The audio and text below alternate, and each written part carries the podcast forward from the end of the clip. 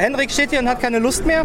Ähm, Hendrik, gestern guckt auf den Fernseher und ihr habt ein mittleres Barbecue veranstaltet. Was war bei eurem Auto los? Ja, ich war eigentlich gerade bereit. Das Auto war auf den letzten 200, 300 Meter runter in den Tiergarten und ähm, ich stand vorne bereit. Der Patrick Simon äh, stand noch neben mir und hat gesagt, ja Hendrik, ich wollte ihn schon wegschicken. Hendrik, äh, wie sieht's denn aus? Euer Lambo brennt. Ich habe gesagt, wie, was? Ich weiß von gar nichts im Moment und äh, sofort habe ich dann vorne auf den Kommandostand geguckt. Der Ingenieur war schon am Abwinken und damit war Feierabend.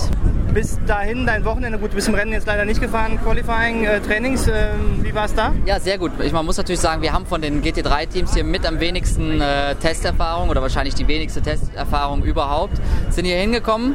Ja, Franz Konrad hat es zwar probiert mit dem Auto im äh, Quali-Rennen, da sind sie aber auch ausgefallen nach einem Unfall.